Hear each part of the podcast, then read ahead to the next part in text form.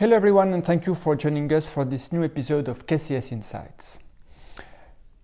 We titled the report of this week Fighting Against the Ghosts of 2022 to the extent that February saw a mini repeat of 22 with traditional inflation hedges outperforming such as the US dollar or the value style in equities while inflation victims suffered such as US and EM equities or bond duration.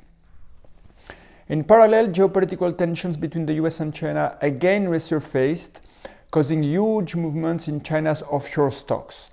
The HSCI was down 11.5% in February, while our much preferred segments to play China's reopening, such as the CSI 500 or CSI 1000, were down only in a range of minus 0.5 to minus 1.5% during the same period. Despite this, we continue to believe that China's post COVID reopening is a key theme going forward for the rest of the year. In parallel, we had some good news on US inflation last week. The ISM survey for February pointed to lower inflationary pressures in the services sector, a very welcome development. And based on ISM price indices for both the manufacturing and the services sectors, we anticipate US inflation will fall below 5% and head towards 4% over the course of Q2 from 6.3% at the moment. Moving to the next stage that will see central banks digesting overrating macro signals during their upcoming monetary policy meetings, we draw three key investment conclusions. First, agility remains key and time horizons are still short at this point in time.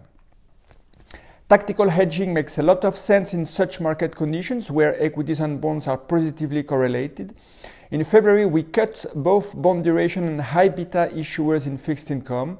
We also turned slightly net long the US dollar, and in equities in February, we added to Europe at the expense of the US and emerging markets.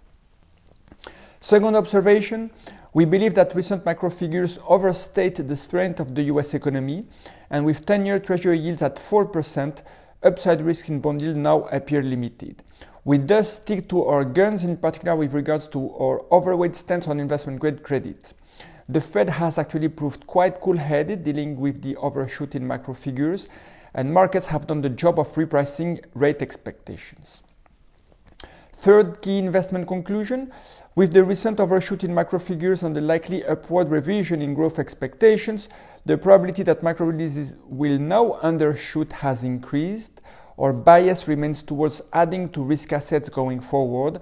And considering that the current stock bond correlation regime, if you believe that 2023 is the year of fixed income, then there is no reason to think that equities will not benefit from it. It still looks preliminary to go all in with US tech right now, however. Overall, our disinflation call stays unchanged, and we see some opportunities after recent market movements, especially in investment grade credit in Europe. Our technical analyst also sees the February rotation is coming to an end. Week ahead, follow this week the US job market report on Friday, as well as the monetary policy meeting of the Bank of Japan. We like to play the appreciation of the JPY for the last BOJ meeting of Governor Kuroda. And still with regards to central banking, Jay Powell's monetary policy testimony to the Senate Banking Committee on Tuesday will contribute to form market expectations about policy rates. Thank you for your attention. I wish you a very good week.